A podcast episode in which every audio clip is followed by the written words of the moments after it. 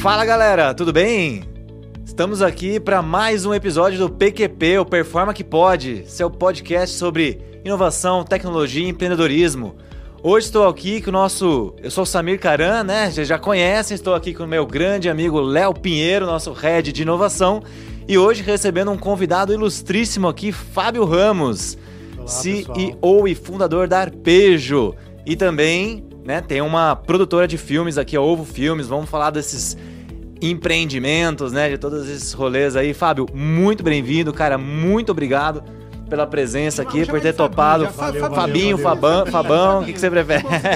Olha, a minha mãe me chama de Fabinho, os meus Boa. colaboradores me chamam de Fabão. Então, tanto faz aí. Então tá Qualquer bom. nome a gente tá atendendo.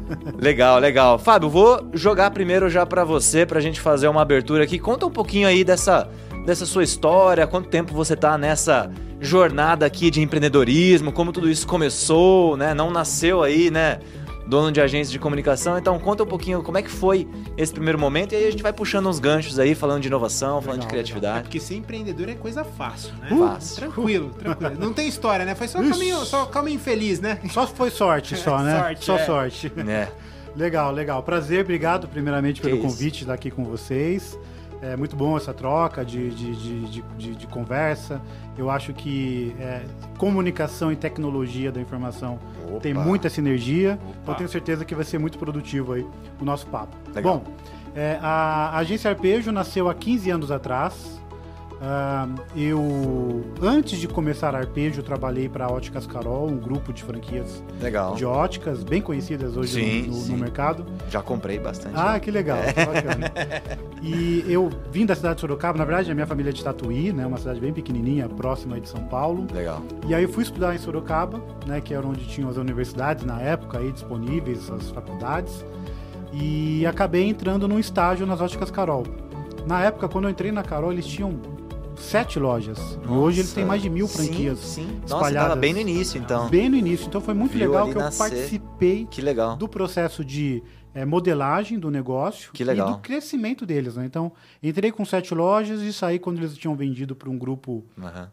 eh, italiano, europeu, eh, com 250 lojas. Então, Sempre depois atuando disso... já na área de, de publicidade, marketing Exato. Já eles tinham uma house, uma agência de Tá. publicidade interna, interno. E eu trabalhava lá eh, basicamente com criação e mídia na época. Que legal. né?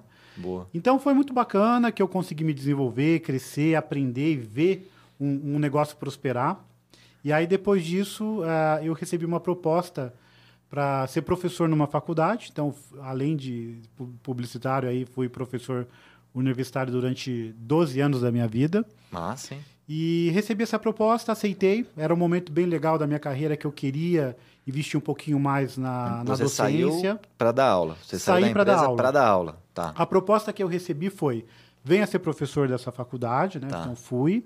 E também eh, tinha uma agência júnior dentro da, da- da Ah, universidade. entendi, Você entendi. foi lá pra tomar conta da agência. E fui também para tomar conta da Entendi. agência júnior. E foi muito legal, porque a agência júnior deixou de ser júnior. Eu fiz a agência acontecer mesmo. Então a gente Entendi. tinha clientes reais, a gente ganhava prêmio, a gente fez um processo Pô, que muito, legal, legal. muito legal lá na, na faculdade. Eu, eu perguntei se você tinha saído só pra dar aula, porque a gente também dá aula, né, em, em pós-graduação, né? Eu sou professor de alguns cursos, já dei aula junto com, com o Léo, e normalmente o pessoal Ah, faz que aquela legal. pergunta: ah, você só dá aula ou também É, trabalha, exato. né? Então, Não, a gente não é da aula, não é você dá trabalho. aula, você, você trabalha, ajudam. né? Então, Vocês no caso, fáceis. você É. dava aula, mas e tinha também um outro desafio interno junto ali com, com dentro dessa, dessa agência. Exato. E aí nasceu a chave de eu montar a minha agência. Por que, que nasceu essa Hum, chave? vamos lá. Eu percebi que, né, vocês são da academia e sabem muito bem disso, né? Existem dois estilos de professores. O professor mais técnico, que a- ensina o dia a dia, e o professor mais é, que vai da área científica, que fica mais ali na academia, que Tá. é, um, é um perfil extremamente essencial para formar o aluno, assim como também o professor que atua no dia a dia, que vai trazer exemplos práticos, cases reais, coisas que estão acontecendo. Então, acho que uma boa universidade ela tem esses dois perfis de Nossa. professores, o científico e o do dia a dia. Sim. E eu sempre me coloquei como professor do dia a dia, que vai ensinar o que está acontecendo, A prática. a prática, O mercado. o mercado. Putz, cara, acredito tanto nisso. E Nossa. quando eu comecei a perceber que os meus exemplos de sala de aula já estavam defasados, ou seja, eu estava contando os Opa. meus cases de um a dois anos atrás, Tá. falei, peraí, eu preciso voltar para o mercado de trabalho, eu preciso é, respirar novamente a publicidade, que eu não quero ser um professor que vai contar histórias de 15 anos atrás. Só né? acadêmico. Só Tá. acadêmico. Entendi. E aí eu falei, vou montar minha agência. Então, comecei a agência Arpejo lá na cidade de Arthur Nogueira, uma cidade bem pequenininha, era onde eu moro, eu moro ainda, né, na, na cidade, Arpejo E nasceu foi, foi voo solo ou você já tinha sócio na época? Eu, eu tinha um sócio na época, né, que chamava-se Fábio também, por, Oh. por sinal. Nossa, era fácil. Que nem, É. a- que nem a performance. Aquela Leonardo lá cai. Nossa, Cai um é, tem monte. um monte. Pega um tem aqui, cinco, Pega cara. aqui. Tem uns Que cinco, legal, é. velho. E aí, ah, ele era mais da área de prospecção de clientes e eu cuidava mais de todo o processo da agência por ter mais experiência que ele e tudo mais. né? Então, Aham. eu gerenciava a agência. E a agência começou a crescer muito rápido. Por quê? Eu sabia escolher muito bem os colaboradores. Legal. Afinal, eu dava aula numa faculdade, então o aluno se entendi. destacava. Você já tinha já um trazia- sourcing ali, você já tinha uma fonte de, de talentos ali. Excelente, excelente. Que legal, Nessa época eu não errava a contratação, meus Que amigos. legal. Era legal. tiro certeiro. E a agência cresceu rápido com isso. Passou dois, três anos, a gente mudou para Campinas. Nesse momento que a gente veio para Campinas, é, com o objetivo de crescimento mesmo, né? Então eu acho que você precisa estar imergido no lugar, na cultura é, que você pretende crescer. E essa mudança para Campinas foi muito positiva para a agência, porque hum, eu comecei a trazer clientes maiores, mais robustos, e o processo começou a se desenvolver bem. Nesse momento que eu vim para Campinas, o meu sócio que trabalhava com prospecção, eh, ele também recebeu uma proposta de assumir uma rádio. Ele era da, desse segmento também. E aí a gente entendeu por bem que era o momento de desfazer a sociedade. Ele seguiu Uhum, eh, carreira aí na, na área de, de, de rádio de rádio. e eu acabei ficando com a agência de publicidade. E a agência começou a crescer, se desenvolver, a ganhar muitos prêmios aqui em Campinas, eh, clientes super relevantes. E hoje somos uma das agências de publicidade mais bem estruturadas do interior paulista. Hoje a gente está com 70 colaboradores. Temos um portfólio extremamente rico, é, uma carteira bem consolidada, com, consolidada com clientes aí de todos os segmentos, automotivo, tecnologia, alimentação, é, agronegócio. Isso eu acho que é muito bom para uma Que legal, claro, né? Uma diversidade grande. aí. É, garante é, qualidade nas ideias, porque você acaba pegando carona em outras áreas. Sim. Garante uma estabilidade financeira boa, porque, por exemplo, na- na- vou usar como exemplo a Os pandemia. mercados, né, tem Exato. um, Existem diferentes ciclos, momentos, né? sim, ciclos. Na pandemia, eu tinha clientes de agronegócio Sim. que voaram. Sim. Tinha segmentos de, é, da É, alimentação que caíram. Hotel, sei lá, para tudo. né? Restaurantes, Restaurante, tal. é. Então, é bom você ter uma carteira diversificada que você Perfeito, consegue manter Perfeito. Uma qualidade aí e um- uma Boa- saúde financeira para a empresa. estratégia. A gente também Muito tem uma- um perfil bem parecido. Ah, que legal. Você tá falando algumas coisas, eu tô pensando um monte de coisa aqui pra gente fazer esses elos, sabe? Esses links, Ah, né, já- de comunicação uma e tecnologia. Cabeça. Ó, Bora lá, aqui, ó. Pinheiro. Be- Beleza, gente, ó, é o seguinte, ó. Acompanha, acompanha comigo. Uma pessoa que começa a se formar foi adquirir know-how e experiência.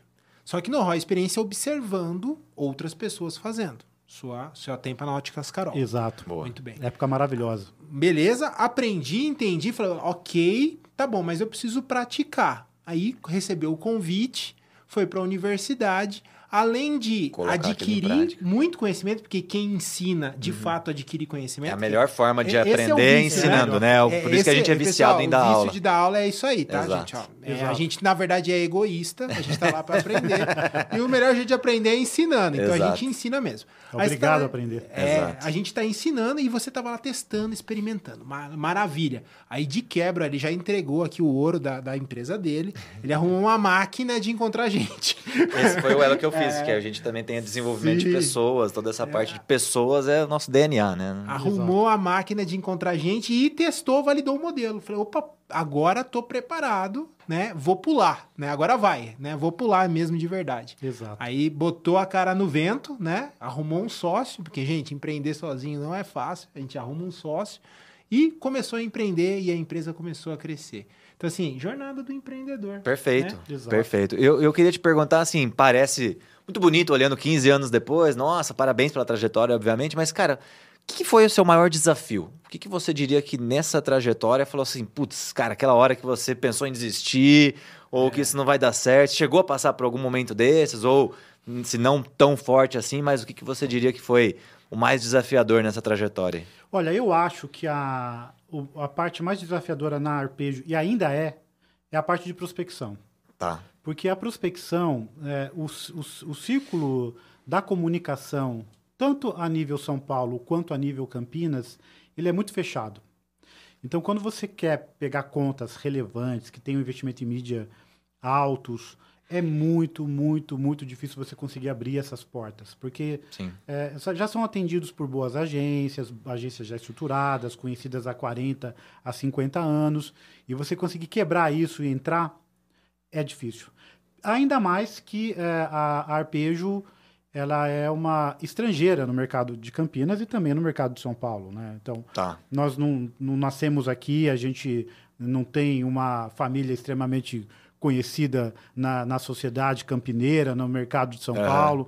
Então a gente teve que ir quebrando essas barreiras, construindo e com a nossa qualidade conseguir chegar lá. Então, Legal. é agora o nosso próximo passo está nessa mesma dificuldade. A gente está tentando quebrar essa barreira do mercado de São Paulo, começar uhum. a trazer contas mais relevantes para a agência Arpejo aqui em Campinas. Antigamente existia uma barreira geográfica com esse mercado. Sim. É, ah, você não é daqui, já tinha um preconceito, é, assim, e, seu escritório. Exato, e, e, não apenas de ser daqui de Campinas, mas uh, as, as maiores agências e mais bem estruturadas estão é. em São Paulo. Se você Sim. não está lá, você não é estruturado. É, Exato. Tipo rótulos, Sim. né? É, rótulos, Sim. rótulos. Sim. Mas eu acho que a pandemia ajudou a quebrar isso um pouco. Sim. Legal. Então, porque a pandemia, o que, que ela fez? Ela derrubou essa barreira, barreira geográfica. Então, hoje a gente vê muito é, muito, muitos profissionais de Campinas trabalhando em São Paulo home office. Perfeito. É, eu tenho clientes, é, tenho, eu tenho hoje colaboradores da Bahia, tenho Perfeito. do sul do Brasil, tenho. É, enfim, acho Você está no modelo regiões. full remoto ou híbrido? Nesse momento tá? a gente está full remoto. Legal. Daqui a pouco vou contar o porquê que também está nesse, nesse movimento aí. Legal, é, interessante. Então acho que houve essa quebra. Então a gente começou a ver o Brasil como um todo. A gente também. E o mercado, é. os, os, os, anunciantes também. Então, pô, peraí. aí se a agência que eu estou aqui em São Paulo tem gente do Brasil inteiro, por que não eu não posso ter Isso. agências do Brasil inteiro? Do Brasil inteiro. E muito mais competitiva também, né? Que consegue competir, Exato. talvez, com uma relação custo-benefício melhor. A relação custo-benefício é sempre muito vantajosa é. para quem está no interior, porque a gente tem um custo de vida muito Sim. mais em conta. Sim. É, não é que a gente paga menos. É que, naturalmente, as coisas sim, ficam sim, sim, é, mais em conta, o ciclo todo né, do processo econômico é Perfeito. é mais interessante aqui no interior. Então, a gente consegue trazer umas relações interessantes aí. Mas ainda é difícil quebrar essa barreira da prospecção. Por consequência, manter uma, uma operação em pé sem ter grandes contas, entra a questão financeira. Então, o Arpejo nasceu com um computador e um telefone. E a gente sempre, né, vendendo o almoço para comer a janta. Então, cara, aquela coisa, é, aquela loucura. Típico jornada é. do empreendedor também, que a gente fala muito, cara, sobre, sobre isso nos, aqui no PQP, nos, nos episódios, desse desafio, né, da jornada e principalmente desse ignite inicial. É né? que, que é a primeira. Como é que foi o seu primeiro cliente? Porque eu não consigo nem imaginar, assim, né? Tipo assim, a gente já contou é, aqui em outros cara, episódios. Como que o cara olhou pra história, tua cara e falou assim, tá, acredito. Mas é. queria ouvir a sua, porque sempre tem a primeira vez. Sim, né? Como é sim, é que foi? Conta pra mim. É, eu, eu acho que. É, sem case, sem carteira, é, sem assim, nada, você lembra? Eu, eu, apresentava os trabalhos que eu fiz para Óticas Carol. Legal. Falava Perfeito. que era professor de uma faculdade. Perfeito. Mas assim, o nosso primeiro cliente, e aí vai uma coisa interessante também. É é, eu acho que todo empreendedor ele tem que ter um pouco de loucura. Sim. Porque se ele for pôr na ponta do lápis. Aqui, ó. É, é aqui a loucura em pessoa está do meu lado ó, aqui, né? Vai comigo, a loucura é comigo mesmo. Estamos no lugar certo. É isso aí, nosso head de inovação. se ele for pôr na ponta do lápis, se vale a pena de fato abrir o um negócio, não vale a pena. Uhum. O meu primeiro cliente foi uma empresa de carrinho de mão lá da cidade de Itapira. Nossa. E, e era assim, a gente Tava na cara que a gente ia tomar um calote um ali, que não ia dar certo. Tá. Tava na cara. E a gente acreditou. Bora, Graças né? a Deus que a gente acreditou. Que realmente a gente tomou calote mais para frente, mas naturalmente veio um outro cliente, apareceu uma outra Virou um case, virou um cartão de visita. Exato. Né? E aí ah. a gente pegou ali um outro, uma outra empresa. E quando veio, você começou. Então, Ótimo. esse primeiro start ele é, é muito o... complexo. É. Mas eu gosto, eu não, eu, esse apesar de ter sido o nosso primeiro cliente, eu gosto do primeiro cliente que eu entendi que foi uma virada na agência. Então a gente estava é, já um, acho que um ano e meio trabalhando com contas muito pequenas certo. e apareceu uma rede de lojas é, relativamente conhecida ali no uh, ali no circuito das águas. Tá né? bom. Lojas de varejo? de Varejo, quê? eles tinham uma tá. indústria também de, de, de confecção, que Legal. vendia para o Brasil inteiro. Legal. E a gente estava prospectando esse cliente há um certo tempo e não conseguia, não conseguia entrar. E aí apareceu uma oportunidade para a gente. Eles estavam querendo lançar uma ação promocional que era necessário você ter toda um uma regulamentação para fazer esse sorteio, né? Então, quando você vai lançar uma Ah, promoção de sei, vendas, Eu já fiz. Nossa, cara, dá, é, muito, dá trabalho, muito trabalho. Rapaz, então tem, céu. tem uma regulamentação, Sim. você tem que conseguir aprovação da Caixa Econômica Federal, existe todo um, um processo. um sistema Exato. pra você submeter um monte de coisa, como É. que você vai dar o prêmio, como você não vai dar, tem que trazer percentual do seu perfe- faturamento não pode Ah, ser. Nossa, né? Tem, dá um tem um monte, trabalho. tem um monte de, de regrinhas aí. É um processo meio chato. E, por coincidência, eu dava aula na faculdade de promoção de vendas. Então, eu li muito a respeito disso. Estudou sabia, muito, tinha repertório, tinha, tinha um repertório. E aí eles me chamaram para contar um pouquinho como que faz, como aí executa um- uma promoção de vendas. E aí, nesse momento, eu consegui encaixar a, a agência. Então, eu acho que. E aí foi um contrato legal, foi um contrato assim que, Que já mudava a, a realidade, Mudou o patamar, o já patamar da da, agência. da agência. Legal. E eu sempre trabalho da seguinte forma: eu vou adquirindo conhecimento, eu vou adquirindo capacidade, é, porque um dia a oportunidade vai bater à minha porta. E quando ela bater, eu tenho que estar preparado. Boa. Então, sempre trabalhei com esse contexto, da boa sorte. Né? Sorte é quando acontece uma coisa, você ganha um Não dinheiro, existe, É, exato. é uma coisa aleatória. Mas a boa sorte é quando você se prepara, você está estruturado, você tem conhecimento, você tem capacidade, e um dia alguém vai precisar disso. Perfeito. E aí, um dia, quando a oportunidade se encontra com conhecimento, a coisa acontece. Então, sempre Perfeito. dessa Cara, forma. Eu acredito muito nisso. Sabe que é destacar da fala dele? Que assim, uma coisa que eu, eu- cara, a gente, a gente acelera startup também, um Sim, monte, né? E também sim. acelera negócios e empresas e tal. E você trouxe uma palavra assim, eu acreditei. Porque no final do dia, é aquela. Se você fala assim, não, porque não era nem o dinheiro. E, cara, essas falas precisa destacar, porque É. não, se for a grana, tipo, não, eu tô indo fazer, vou fazer, vou abrir um negócio porque vou ficar rico. Vai, vai lá, vai lá pra você ver onde você vai parar, né? Não, aí você falou, não, eu acredito. Então eu Propósito, investi, né? eu continuei.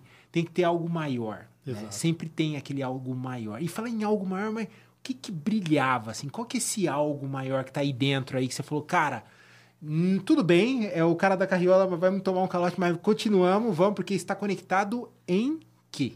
Ó, essa Boa, pergunta boa. é... Ó, pergunta- Uau, lá dentro eu puxei. Olha, eu nunca trabalhei por dinheiro. Aê. Nunca. E ele é uma consequência. Sim. E, E é eu- necessário. E é necessário, Sim. né? Tem que pagar as contas, pagar Sim. o leitinho das crianças, Sim, mas sem dúvida. É, eu sempre trabalhei pela qualidade das campanhas publicitárias que eu desenvolvo. Sempre. Eu sempre dei a minha alma para conseguir entregar, juntamente com o meu time, boas campanhas publicitárias.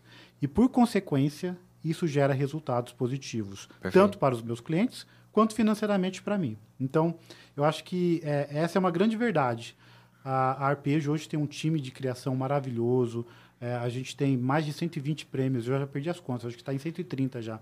Em festivais de publicidade. Que legal, Então, cara, isso de fato é uma, um, um grande diferencial. E, por consequência, é, traz um resultado legal para a agência. Né? É, voltando um pouquinho também naquela questão dos, dos alunos, olha que interessante, né? Dos meus.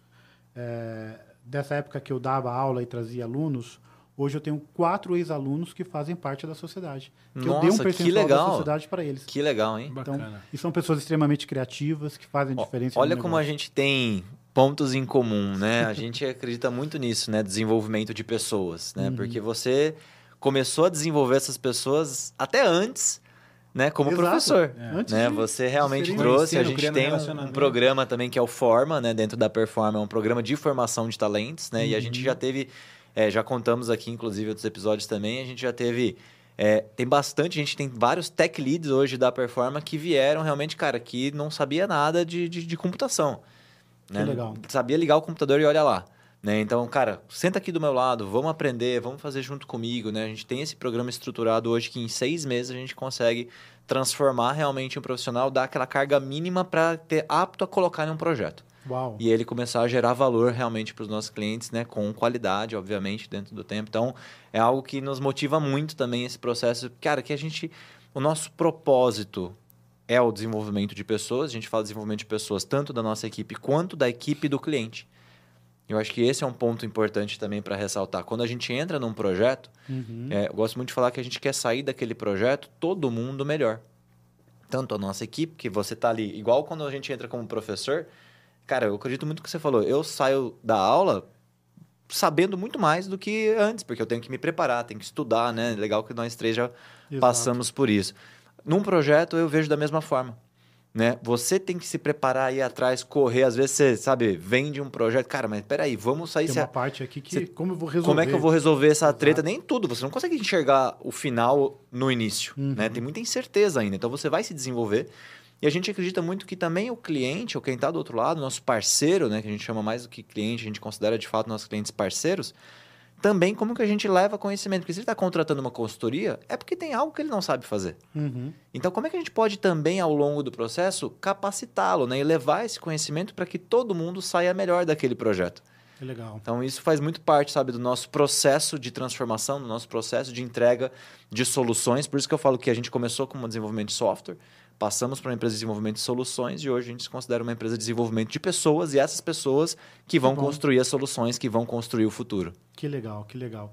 É, eu acho que essa é, é- é o desenvol- desenvolvimento de pessoas. Eu não tenho um programa formal ainda Tá. na agência, mas a gente quer tá modelando um projeto de desenvolver é, publicitários ah, negros. Então, é um- legal. É, um caminho que a gente quer buscar.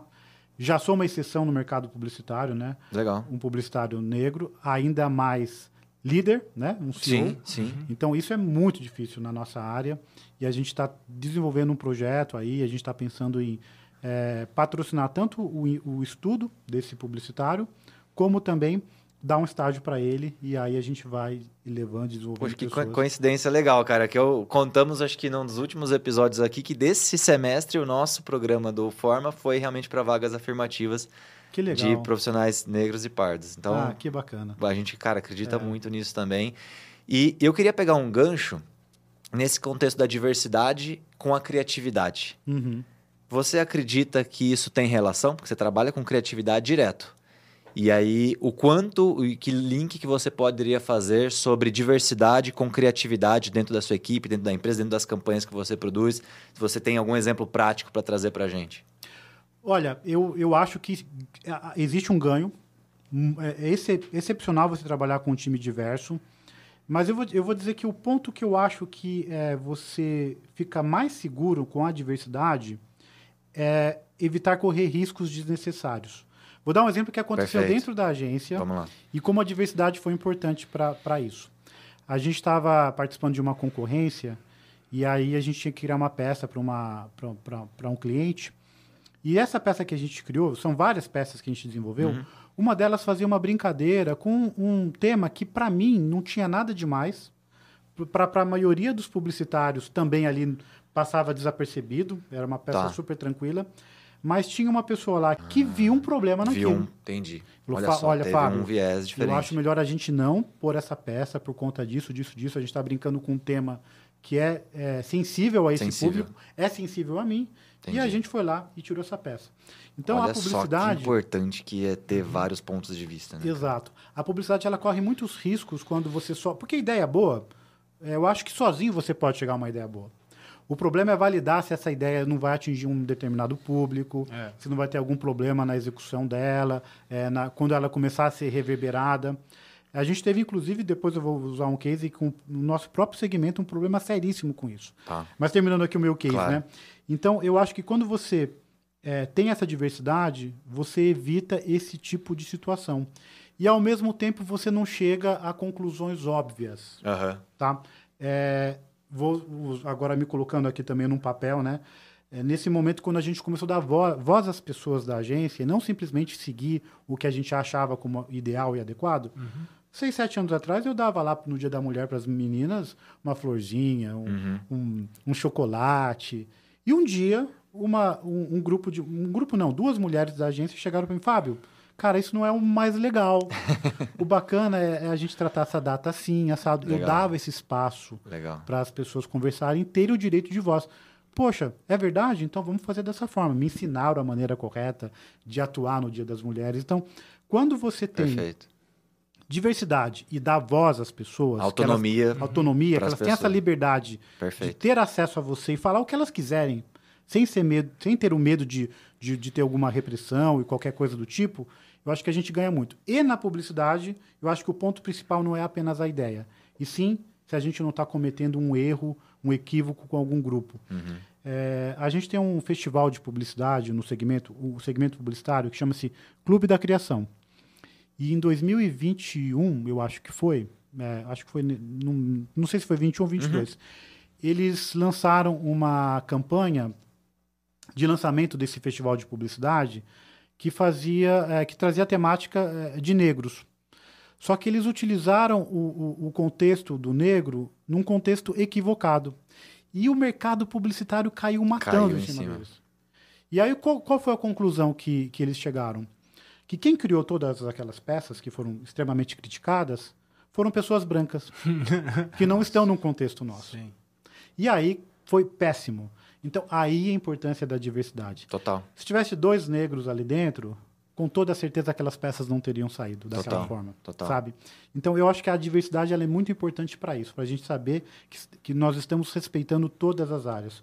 Porque uma ideia, depois que ela está na rua, não tem como você voltar Sim. e guardar ela dentro de uma Sim. caixa. Não, pessoal, Ela esquece isso aqui, ó. Ah, Você trouxe do- dois elementos muito interessantes que a gente trabalha muito em programas de inovação, né? Você falou né, da diversidade de pontos de vista. Né? Então, assim, a gente trabalha muito com essa coleta de pontos de vista. Por quê? Isso. Como que eu posso hackear o tempo, antecipar problemas? Eu acesso mais pontos de vista, né? Então, você fornece ali para que as pessoas deem uma opinião, mas tem que ser sincera. E aí você trouxe a outra ferramenta, que é a cultura, a liberdade da pessoa de fato falar Dá verdadeiramente espaço, né? E é, voz. esse espaço. Porque não adianta nada, falar assim, não, eu deixo Traz a aqui- pessoa, mas não dá espaço. é, eu não dá deixo aqui, voz, não, aqui adianta todo nada. eu pego, eu É. pego a opinião de todo mundo aqui. É, Mas eu que decido o que faço. é, é, é não a opinião que eu quero que você fale. Fala aí que você aceita, né? Que eu, não, não, tá bom, sim, senhor. Não, então, É, não não, é deixar esse de fato espaço. E quanto isso é importante. Que ah, muita gente fala assim, não, a gente pergunta para as pessoas. Né? Aí aquela pergunta que quando você vai olhar para a empresa, olhar para a organização, ele pergunta, mas ele não quer ouvir. Por quê? Porque ele não dá espaço. Aí você vê as pessoas são perguntadas, todo mundo balança a cabeça, porque todo mundo tem medo de falar, não tem É. liberdade de falar. E quanto isso bloqueia, né? Situações como você disse, você trouxe um case estratégico. Fala, Olha, financeiramente, né, que aquela agência foi extremamente prejudicada. Você ganha um rótulo no mercado e tá, já foi, né? Foi uma vez publicado, publicou, agora já não tem mais como voltar. Então, olha o quanto essa agência deve ter sofrido com essa decisão equivocada por uma ausência de diversidade de opiniões que pode ter sido provocada, inclusive, pela não liberdade. Né? Então, ferramentas simples. Ou pela falta de, de, de, de fato de diversidade, de ter, ou- de de ter ter pessoas envolvidas ali que tenham um ponto de vista diferente. Cara, é que match legal. Eu ia te fazer né? essa pergunta, você já respondeu, cara. Como é que você enxerga esse paralelo no mundo da inovação, né? Porque para inovar, ter consegue inovar sozinho, Você- né? Você consegue ninguém- inovar só com assim, a um gente ponto de tava- vista único? A gente Exato. estava esses dias num, num cliente aí, né, conversando sobre isso. Um cliente grande, muitas pessoas, e, e de nesse- toda essa conversa que a gente está tendo aqui, tem sempre o elemento ser humano no meio. E a gente não pode esquecer dele. Porque a gente fala de tecnologia, a gente fala de um monte de coisa. Cara, no final do dia tem o ser humano que vai conversar com outro ser humano, e esse ser humano vai usar alguma coisa, e tem o ser humano no meio. E a gente tem que lembrar dele. E o ser humano é um bichinho difícil, gente. Eu sou difícil, não sei vocês, mas eu sou difícil. Tô cheio de mania. Confirmo. é. Confirmo. Então, Trabalho assim, a gente. todo dia. É, eu sou louco. Você imagina trabalhar com um louco todo dia. Então aí dá problema mesmo. Mas ser humano é um, é um bichinho complexo, né? E como a gente viver em sociedade, e a empresa acaba se tornando uma pequena sociedade, né? É difícil, né? Então, assim, a gente, você tá com uma sociedade já grande, né? tipo, eu já tô com muitas famílias, vidas, né? Exato. E você ganha a responsabilidade, inclusive, né? De, poxa, eu tenho vidas, pessoas, histórias que eu vou conduzir isso tudo junto vira uma sociedade, assim como é uma empresa. Isso cria uma cultura, porque é um grupo de pessoas que É. convivem, isso vai criando uma cultura, um senso comum, e esse senso comum muitas vezes não é bonito da forma que a gente gostaria. né? E como que a gente vai trabalhando esse senso, essa cultura, essa consciência. E eu queria saber aí como que tá essa a questão da cultura. Então você já tem uma mini sociedade olhando para sua mini sociedade, como que está a cultura da sua mini sociedade. Você viu que as perguntas difíceis é ele que É, faz, né? Eu exato. faço as Tá- perguntas tá- tranquilas. Aqui, tá suando já. aqui. Deixa uma difícil pra mim É. depois. Brincadeira. Bom, bom eu, eu acho que é, a, a parte de cultura da agência. é, eu tenho duas empresas, né? Não falei muito da Ovo Ah, Filmes. vamos é, falar também. Daqui a pouco, Isso, daqui a pouco eu lá. falo aí da, da, da produtora. Boa. Mas falando especificamente da, da agência, é, a nossa cultura ela é uma cultura muito leve, uma cultura muito é, voltada para empatia. Legal. E por que, que eu gosto muito do termo empatia? E eu até vou depois abrir um pouco mais esse contexto aqui de como a gente chegou numa cultura organizacional super legal, interessante e leve para a agência. Mas antes disso, é, eu acho que quando você ouve as pessoas, você se coloca de fato no lugar delas, é, você começa a criar um ambiente mais confortável de trabalho. Então, é, eu sou uma pessoa que venho de uma família cristã, completamente assim conservadora, e estou num ambiente extremamente diversificado. Sim. E ao mesmo tempo, é, no começo, isso me dava até, puxa, como que eu vou trabalhar assim? Saber lidar, né, saber com essas lidar pessoas. tanta gente tá, diferente, diferente, tá. né? Mas aí, quando você conversa e dá espaço para essas pessoas, você começa a, a compreender Uhum. cada grupo e ter compaixão, amor, Uhum. carinho, afeto por todos eles. Eu acho que isso cria um ambiente muito legal. A Nath, que está aqui com vocês, Sim, ela é prova sim. disso. Eu tenho certeza que ela deve falar bem da agência, da, da Ah, da- não, só falou nossa- mal, né? Brincadeira. Falou do mal que trouxe você aqui.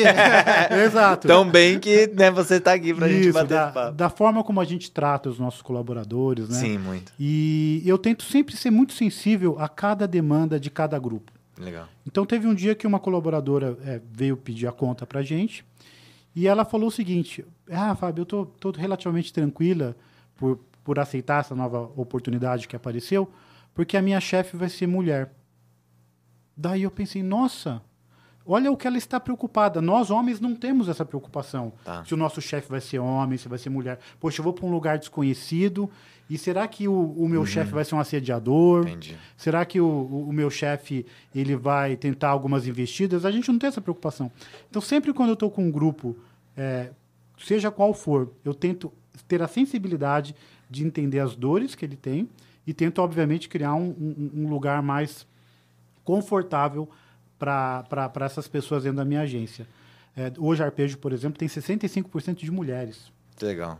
Nós Legal. temos lá é, diversidade em todos os sentidos. Isso é muito, muito bacana. E como nasceu o nosso departamento ali de gestão que trouxe a cultura para a agência? Das dores e da liberdade das pessoas trazerem isso para mim. Para mim, antigamente, eu sou uma, né, eu, não, vamos lá, a gente paga o salário, tá tudo certo, as pessoas estão trabalhando, estão Aham. felizes, vamos seguir a vida. Não precisa, RH pra quê, É, né? Não precisa de nada disso. RH sou eu. No início da performance também, a gente foi ter RH depois que a empresa começou a, a- a crescer de fato. Mas aí alguém teve essa liberdade de chegar para mim, Fábio, Sim. você precisa investir nisso, você tem que fazer isso, tem que ter um departamento de gestão, a gente precisa olhar mais para as pessoas, a gente tem que dar uma atenção a elas, a gente tem Sim. que desenvolver a nossa cultura. E a, isso colaboradores, não foi assim. Então, tinha essa liberdade de poder Uhum. Que chegar bom. a mim e falar isso. E a gente desenvolveu esse departamento. E hoje é um departamento que é muito bem administrado, a gente consegue criar diversos programas com os nossos colaboradores. É, é um canal para que eles acessem essa pessoa e tragam as dores para a gente, para a diretoria. E a gente tem um, um lugar muito bom de trabalho, sabe? Muito gostoso, muito produtivo, é, colaborativo e empático. Pô, que legal. Fa Fabião, cara, eu queria fazer um gancho com essa palavra que você colocou, que é uma palavra que a gente usa, acho que o tempo todo, né? Que é a empatia. É, ela é um dos pilares do design. Né? O design thinking, quando a gente que é a metodologia que a gente utiliza para toda a parte de discovery, descoberta dos problemas, antes da gente sair falar de solução. Uhum.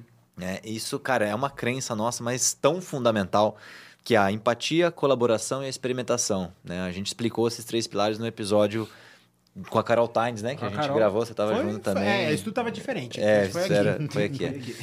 E, cara, a empatia ela é fundamental, né? É você realmente conseguir olhar para aquele problema. Você já. Que paralelo que você conseguiria fazer, por exemplo? Você já conversando um pouquinho, teve alguns projetos de tecnologia. Uhum, né? Exato, sim. Eu queria ouvir um pouco você assim, o que, que tecnologia e comunicação podem ter a ver em comum? E como é que será que eu tenho um ponto de vista, mas queria te ouvir que a empatia pode ajudar os dois? Vamos lá. A gente está querendo fazer perguntas mais difíceis. Eu quero ganhar, eu quero ganhar. Vamos lá. Tá rolando uma disputa aqui. pessoal. Bom, é, primeiro, é, falando em, é, em tecnologia no contexto de infraestrutura. Tá. né? Que eu acho que é a primeira camada de tecnologia que uma agência precisa ter. Entendi. Qualquer empresa, Básico, né? É. E é, eu acho que é fundamental você ter uma infraestrutura adequada, bem definida, com bons desenhos, para que você garanta operação 100% funcionando a Perfeito. todo tempo. Isso acho que a gente fa Avião faz super bem. rodando. Legal. É, e mas eh, tive, tive diversos aprendizados, né? Obviamente que eu não fui esse cara que tem tudo perfeito agora. Fui muito teimoso ao longo da minha jornada empresarial. Faz parte. Não, não, eu vou comprar umas coisas ali no Paraguai, eu monto um servidor aqui mesmo e vai funcionar. Perdi Boa. os dados dos meus clientes e tudo, Boa. enfim. Hoje a gente tem uma infraestrutura online, em cloud. Nós Legal. temos uma estrutura física que funciona perfeitamente, Legal. seguindo todas as, as boas premissas aí de tecnologia. Então isso é fundamental para você fazer a operação funcionar. Sim, sim, uma camada ali, um É, modo. Uhum.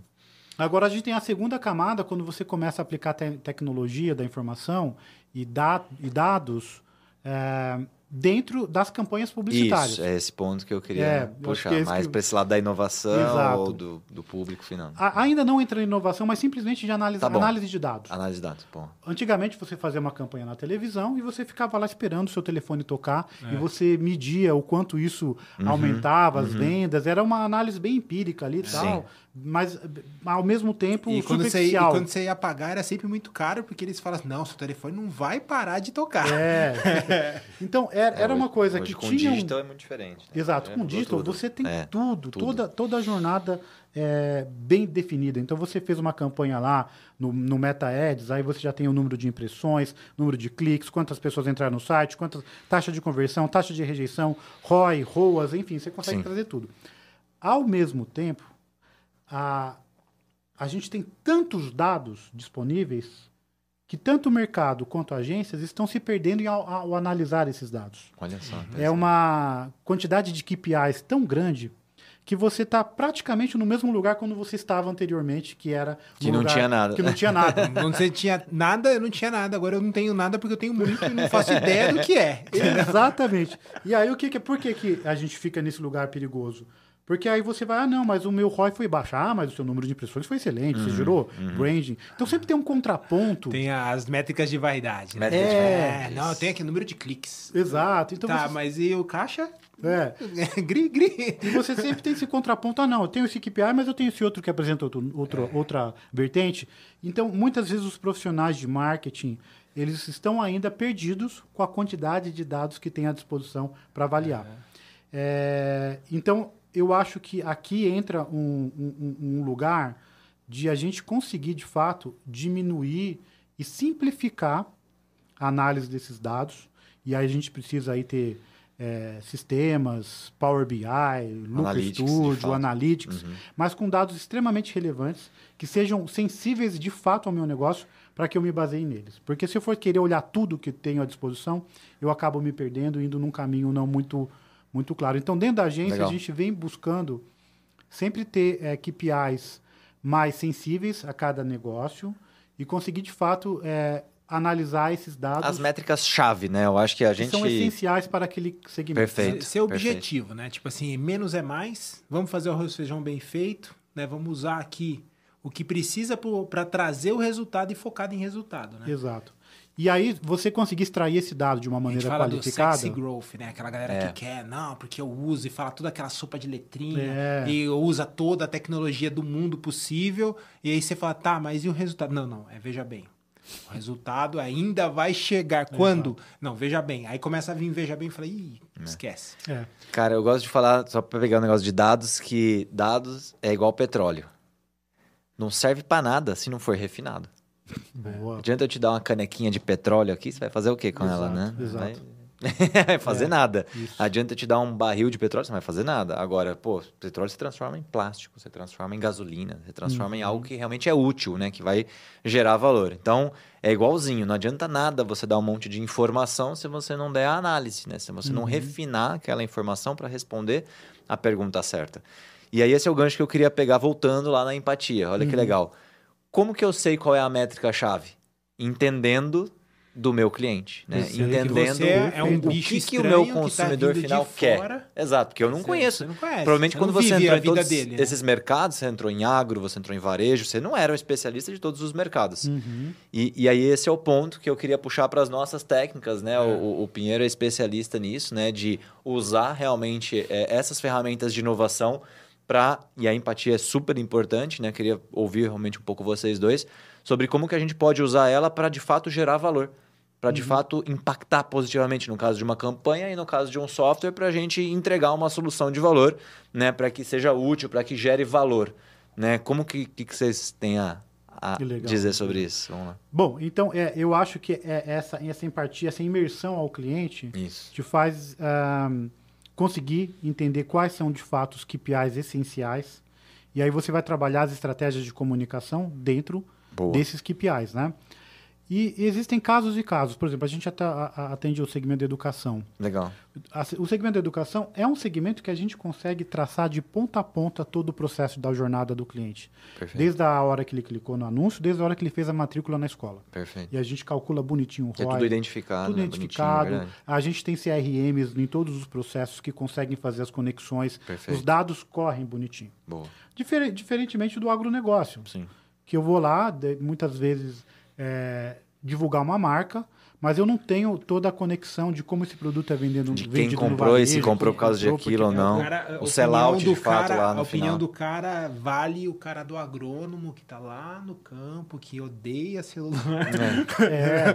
Então, são, aí você tem que ir adap- se adaptando. E também eu acredito muito é, na, no método erro, erro, acerto. Boa. Não adianta a gente achar que publicitário é um guru, que ele vai vir aqui e vai te dar uma solução para você dobrar o seu faturamento, ou triplicar o seu faturamento. É, é um processo de jornada que você começa errando, pô, esse caminho não funcionou. A ciência é assim, né? Cara, O Elon Musk está subindo o foguete aí toda semana e caindo toda semana. Exatamente. Mas o que um a dia ele vai acertar. cara. É. Porque Como ele ele, vai- já acertou. Exato. Falar que o foguete Sim, não dava sim, ré, sim. então a gente até perdeu a piada, né? Porque, ah, foguete É. não dá ré. Perdeu Dá. a piada. O Elon Musk Tá lá e acabou com a piada. Isso é uma metodologia de erro acerto. Sem Então, dúvida. Ele, ele vai lá, poxa, isso aqui não funcionou, então vou apertar o parafuso assim agora, talvez funcione. Sim, Ele vai, sim. deu erro, tal. Publicidade é a mesma coisa.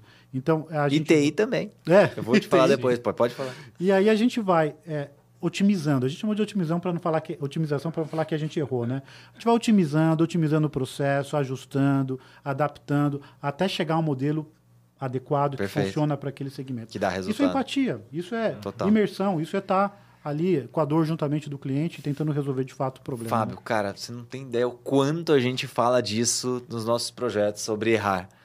É, E, e abraçar o erro e celebrar os erros. Não sei se você viu o último lançamento, você falou do Elon Musk, deve ter visto, né? Da galera Sim. comemorando a explosão lá do foguete. Uhum. né? Você viu? É, é, e aí, cara, viu um monte de gente caindo em cima. É, ah, como assim comemorando? Esse pessoal saiu não lá, entende. tarará. o comentário dele falou, não, eu tô muito feliz, aprendi muito. Sim. A gente tá lançando daqui outros dois meses, estamos de novo. É, e, e o ponto, né, por trás para entender de fato o que é sucesso. É, cara, ele coletou um monte de dados. Então Exato. foi, foi um, um evento, primeira vez na história que ele conseguiu, né? O foguete maior já desenvolvido, né? Etc., Uhum. daquele tamanho. E coletou dado pra caramba. E, ou seja, o que, que eles estavam comemorando lá? O dados. aprendizado. Exato. Porque ou você acerta ou você aprende. Né? Uhum. E, e a gente acredita que inovação é exatamente assim. Sim. Empreendedorismo é exatamente assim. Você sabia exatamente o que ia acontecer com o Arpejo desde o início, quando você fundou com a sua produtora também, você já previu tudo bonitinho. Quem Cara, dera, quem dera. inovar, empreender é na base do erro e do acerto. Agora tem um segredo: é errar pequeno, Hum, é errar rápido e é errar o mais barato possível. Exato. Né? Por isso que a gente usa as técnicas, certo, Léo? De, de, de prototipação, de teste, test card, né? de, de, de build measure learning. Construir algo rápido, MVP, que seja muito barato, mas simples e rápido possível. Para quê? Para você acertar de primeira? Não, mas para você aprender rápido. Exato. Não, e é, e é uma coisa. É um, é, a gente acaba. É um negócio viciante, né? Porque Nossa, olha só. demais. A gente é um, é um ser estranho que é convidado por um outro mundo e a gente tem, com base no que a gente conhece e o que a gente não faz ideia que existe, ajudar aquele ser estranho. Que é isso que a gente é, né? A gente é convidado, fala, meu, vem cá, me ajuda. Eu falei, tá, beleza. E só aí pra você ver como consultor, empresa de serviço, é tudo vici, é tudo louco. Eles me chamam de louco, mas é tudo, aqui tudo louco, tá, gente? Tudo louco. Por quê? Você é convidado para entrar num mundo que você não domina, de peito aberto, fala assim, eu vou fazer. Corajoso, corajoso. Não é? Tem que, ser, tem que Porque, ter coragem. e né? aí, mas É. aí, por que, que a gente, além de ser viciante, né? Eu falo isso, mas eu sou viciado nisso. É, o que, que a gente faz? A gente entra com uma caixa de ferramenta. Eu- o que, que eu faço? É que você falou lá, eu tinha um computador e um telefone. Muita vontade, vamos lá. E olho de peroba, né? Bora Aquela vassada, falei, beleza, vamos embora. Aí você entra com a caixa de ferramenta. E aí, qual que é o próximo passo? Tá, qual ferramenta que eu pego? A caixa tá ali. Aí você tem que fazer o quê? Você tem que escutar, ver, ir lá, sentir cheiro, pegar na mão, né? E, e ter um repertório, né. Léo? E ter uma Ter. caixa de ferramentas. Porque você, o, o, o que eu acho que muita gente, falando de erros também aqui, vai para o embate ou quer empreender ou É. tem só uma ideia, mas não tem o que você tinha, que você desenvolveu, o que a gente Sim. tem e leva para os nossos clientes, o repertório. Exato. É, aí, é aquela questão do, dia- preparo da oportunidade. Uhum. Então, beleza, Se foi lá, teve pra- oportunidade, mas se você não tiver preparado, amigão, Não adianta. de nada adianta. Né? É. Você ter óleo de peroba e chegar com uma caixa de ferramentas vazia, né? E no final do dia é você criar uma fabriquinha de gerar repertório. Exato. É. Aí você vai gerando repertório, repertório, repertório. Repertório te dá ferramenta, ferramenta, você, a- tendo repertório, você sabe misturar, combinar as ferramentas que você ganhou, é vez sendo apresentados, que é o, que é o barato de dar aula, né? Que dá aula, você pensa em dar aula. Ah, eu tenho um conhecimento. Aí você é convidado a dar aulas. Aí você pega o seu conhecimento, fragmenta. Essa fragmentação, você é convidado a pegar as perguntas de um ponto de vista maluco. Aí tem aqueles alunos bacana, viu? Você quer que, né, que pergunta, você olha e você fala, você quer saber? Eu não sei. Pô, que da hora. Adoro essas perguntas. Você aprende um o monte. que você perguntou e vamos tentar buscar uma com o que a gente tem aqui. Pronto, a aula fica uma delícia. Que Uhum. daí todo mundo participa, junto faz assim, vamos ver se isso aqui faz sentido. Então assim, o que, que é isso? É você fragmentar o seu conhecimento, adquirir novas, novas peças que vêm de perguntas, que vêm de desafios. Você usa, combina e mistura e cria uma nova hipótese. Que É. para saber se eu estou correto, eu preciso testar. E o testado vai gerar o quê? Repertório. E assim continuamente. Por isso que o Elon Musk fala assim, obrigado. Não, gente, tô super feliz aqui. Sim. Cara, tranquilo, daqui dois meses estamos de volta. Até porque quando você vai lançar uma campanha, você sabe antes qual é a repercussão que ela vai dar? Quem dera, né? Quem dera que É, e como é que vocês fazem né? essa estratégia? É curiosidade minha mesmo, Uhum. tá? Porque, assim, de novo, com software a gente tem ferramentas para isso. Então, por exemplo, antes de eu gastar é, três meses desenvolvendo um sistema, um app, por exemplo, eu faço um protótipo, certo? Uhum. Você já ah, trabalhou com isso. Cara, faz um protótipo rápido aqui, um mockup da Vai tela. Mostra, faz uma pesquisa de campo. Ó, e aí, mostra aí para mim, ficou fácil de usar, não ficou? Pô, Uhum. Ficou legal, deu para entender, ficou intuitivo, não ficou intuitivo. Legal. A gente gasta pouquíssimo tempo, gera o aprendizado, daí eu invisto para estruturar. Com uma campanha, eu, é realmente curiosidade minha, assim, como é que você na prática aplica essa questão do errar rápido, do errar pequeno? É com investimento, é com também quantidade de tempo? Como é que você sabe e vai fazendo esses testes para decidir qual delas colocar mais, por exemplo? Legal. É, tentar, tentar ser é, conciso aqui, mas é uma, uma resposta bem complexa. Tá bom. É, Trocou, primeiro eu vou- né? Dá para fazer um primeiro- podcast só, só, É, só, só Trocou, do- né? Não, porque aí eu pergunto, porque eu tenho curiosidade mesmo de aprender, né? Legal. Primeiro eu vou falar da síndrome da paleta mexicana. Opa, Nossa, legal. aqui é vamos lá, vamos lá. Síndrome Acho que que eu inventei isso aí, cara. Mas a, da a- história da, mexicana. da, da paleta mexicana é um lembro interessante, da, né? da época que então tudo estourou era lá, fizeram uma loja de mexicana, é. paleta mexicana, foi um sucesso. Sim. Eu lembro que eu Tinha no uma esquina. comprar Aham. paleta mexicana, eu fiquei quase uma hora na fila para comprar. Gente, era um absurdo o sucesso que era a paleta mexicana. Aí o vizinho viu, pô, paleta mexicana é legal, vou É, abrir uma loja também. também, é. Aí vai lá, abre uma loja de paleta mexicana e dá certo, sucesso, cresce Sim. pra caramba. Aí abre outro, abre outro, Sim. outro vizinho abre, Sim. outro cara Não, abre. em chegou uma época que tinha cada esquina. Tinha É. paleta mexicana. É isso em. Campinas, vamos falar, mas Brasil, a nível Brasil, Brasil, isso aí. Então, e aí o que, que aconteceu? É, o mercado começou a cansar disso, os consumidores. a ondinha passou e todos praticamente faliram. Eu acho que não deve ter nenhuma quase hoje aí É. Um em pé, É. firme e forte, né? Então, o que isso quer dizer? Que a, a mesma fórmula ela não funciona repetidamente Hum. a- é, muitas vezes. A publicidade tem esse problema. A gente não consegue pegar uma fórmula, uma receitinha de bolo que está guardada aqui e aplicar. Vou usar agora um outro exemplo. Tá. É, antigamente a gente, antigamente não, acho que há uns quatro anos atrás, é, teve uma metodologia de, de publicidade digital que é a fórmula de lançamento. Sim, conheço. Sim. Né, maravilhosa. Sim, Tem amigos que ficaram ricos, Sim. milionários com essa fórmula de lançamento. sim. Mas é um modelo que foi lá, começou a se expandir e chegou num momento que cansou. Saturou. Saturou o mercado. Então, o pessoal começa a ver aquele videozinho copy lá, marcando o evento para você Ih, assistir. olha lá, lá vem o cara da fórmula de vai lançamento. ver. Lá vai. Então, ainda funciona, mas não com a mesma eficácia Sim. de antigamente. Obviamente que as pessoas que fazem ainda Sim. fórmula de lançamento, eles vão aprimorando, aprimorando o método para conseguir, de fato, Uhum. gerar essa eficácia. Ou seja, infelizmente, não temos eh, receita de bolo pronta que dá para vai aplicar. ficando mais, mais esperto, Mais né? mais safo, mais resistente. resistente, talvez a palavra melhor. E aqui cai uma coisa legal, tanto para o meu negócio quanto para a publicidade, eu gosto de ouvir cases vencedores, eu busco me modelar a grandes publicitários, mas eu adoro conversar com gente que fez errado. Perfeito. Porque o, o, o acerto funciona uma ou duas ou três vezes no máximo, você replicar aquele modelo. O erro é para a vida toda. É. Sim. O erro é excepcional. E então, eu acho que isso aqui é, conta um pouquinho. Como que a gente faz para tentar resolver isso? Quando a gente tem grandes campanhas publicitárias, existem etapas.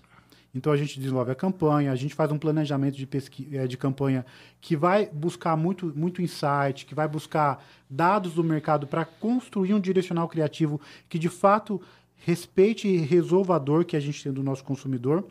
É, depois disso, a gente desenvolve uma peça publicitária, alguma peça é, essencial, básica, Tá bom. e muitas vezes a gente passa isso por uma pesquisa para validar. Ah, legal. Então tem também um. Tem isso, mas isso só acontece com campanhas grandes, tá? Tá. No dia a dia, dia a não dia dá para não dá gente tempo. aplicar Você tem toda essa lançar para metodologia. hoje, o negócio de hoje para amanhã. E aí são erros pequenos, né? Cai naquele Isso, contexto. A gente isso. faz isso para quando é uma campanha muito grande, Boa. que você precisa de fato Você não pode errar aquele Errar. tiro de canhão ali. Exato. Tá. E aí você depois solta a campanha, né? No modelo de mídia, é, quando a gente vai soltar o modelo de mídia, a mídia já tem um- fórmulas que costumam funcionar. Então você tem lá os call to actions que costumam não errar, você tem um formato de campanha que, por exemplo, educação. Quando a gente vai soltar a campanha de educação, tem que pôr uma criança na peça. Funciona. O, a taxa de cliques e de conversão lá no final aumenta consideravelmente Caramba, tem quando você põe estudo. isso. Tem. Isso não é verdade, necessariamente um estudo do mercado, isso é uma realidade nossa. Tá. Para os nossos clientes, Uma colocou percepção uma prática. criança Hum, Empírico. fofinha ali, a- analisando os dados, funciona. Que doideira. Então a gente segue essas, essas premissas utilizando o nosso histórico de campanhas, Repertório. do nosso repertório, para poder lançar as campanhas futuras, principalmente quando tem performance envolvida. É, quando eu estava na academia, eu fiz um mestrado. E no meu mestrado, eu defendi uma tese muito muito doida, ao meu ver. É, eu, eu, a, minha tese ela partia da premissa que a, o excesso de dados que a gente tem hoje à disposição das agências de publicidade diminuíram a qualidade das campanhas. Jura? Cara, o efeito Eu- eu totalmente concordo, inverso. Eu concordo, eu concordo. Totalmente inverso do que você se falou. esperava, né? Tenho tanta coisa que eu tô cego do mesmo jeito que quando eu não tinha. É, e aí qual, qual que era a minha teoria, no caso? É um É. pouco por isso, mas é, Paradoxal, né? Isso aí. Exato, é para- paradoxal. É, o que, que acontece? Quando você tem acesso aos dados, você quer resultados imediatos. Quando você quer resultados imediatos, você tem fórmulas que funcionam. E essas fórmulas não são criativas. Como eu falei, bota uma criança na capa aí que funciona. Coloca um call to action assim assado que funciona. Coloca a cor assim. Então as campanhas ficam muito parecidas, porque elas seguem um histórico do que funciona e o que não funciona. E a inovação é um caminho não trilhado. A criatividade é um caminho não. Que não tem normalmente conhecido. dados. Boa. E aí você inibe as agências de ir para esse caminho. Antigamente você pega as campanhas. Ah, entendi. É, Quando ia no palpite, né? Quando ia de fato naquele. Não era, não era no, palpite, mas era no. Por exemplo, Washington Oliveto, um dos inspiração, principais sei lá, publicitários talvez. brasileiros. Sim. O cara via com uma ideia maluca. Sim. E a, a agência comprava aquela ideia, Sim. o cliente comprava, ele colocava na prática. Às vezes ele errava, É. mas muitas vezes ele acertava. E falava, "Ó, vamos colocar aqui um milhão, três milhões nesse filme publicitário que vai dar certo. Cliente acreditava. Agora ele pensa assim, poxa, eu vou investir 3 milhões de reais num filme, qual que vai ser o meu ROI, qual que vai ser o meu retorno, a taxa de cliques e tal, tal, tal. Eu vou fazer um vídeo copy de 5 mil reais que vai resolver meu problema. Reduziu a Então, a gente começou a cair num lugar muito é, mecânico e a gente perdeu essa áurea, esse lugar maravilhoso que a publicidade habitava antigamente. Então, se você pega as campanhas de hoje e comparam com as campanhas do passado, eu acho as campanhas do passado muito mais reverberantes. Eu não vou falar criativo, porque a cultura muda, Sim, sim. né? E a gente tem hoje um perfil de publicidade diferente do perfil mais antigamente, mas eu acho que a publicidade do passado, de 10, de 20 anos atrás, ela falava, falava mais com a cultura pop. E hoje ela não consegue atingir a cultura pop porque ela é muito segmentada, ela é muito nichada e baseada em resultados. E às vezes você tem que deixar o resultado guardado na gaveta Uhum. para buscar a inovação e a criatividade. Ô, ô, Fábio, cara, Puta, que, é... que site legal. Que, que legal, cara. A, a, a Cris veio aqui já, já avisar que você sabe aquela história, quando a gente tá se divertindo, o tempo passa rápido. É, já né? foi, Então já a gente foi, já já tá acabou. chegando no final. Você acredita, cara, que a gente tá Já foi. cara. chegando no final já do nosso papo. Mas você me deu o gancho, eu vou pegar o gancho para a pergunta que a gente sempre faz aqui no podcast. O que é inovação para você? Em uma frase ou em poucas palavras, como é que você poderia definir? Aí não tem certo ou errado, tá? Mas você falou assim: "Ah, eu acho que a gente está sendo menos inovador, tal". Mas o que é a inovação? Para mim, inovação é você ser destemido. O, vo- você não ter medo te leva a caminhos diferentes, caminhos diferentes te levam a resultados diferentes.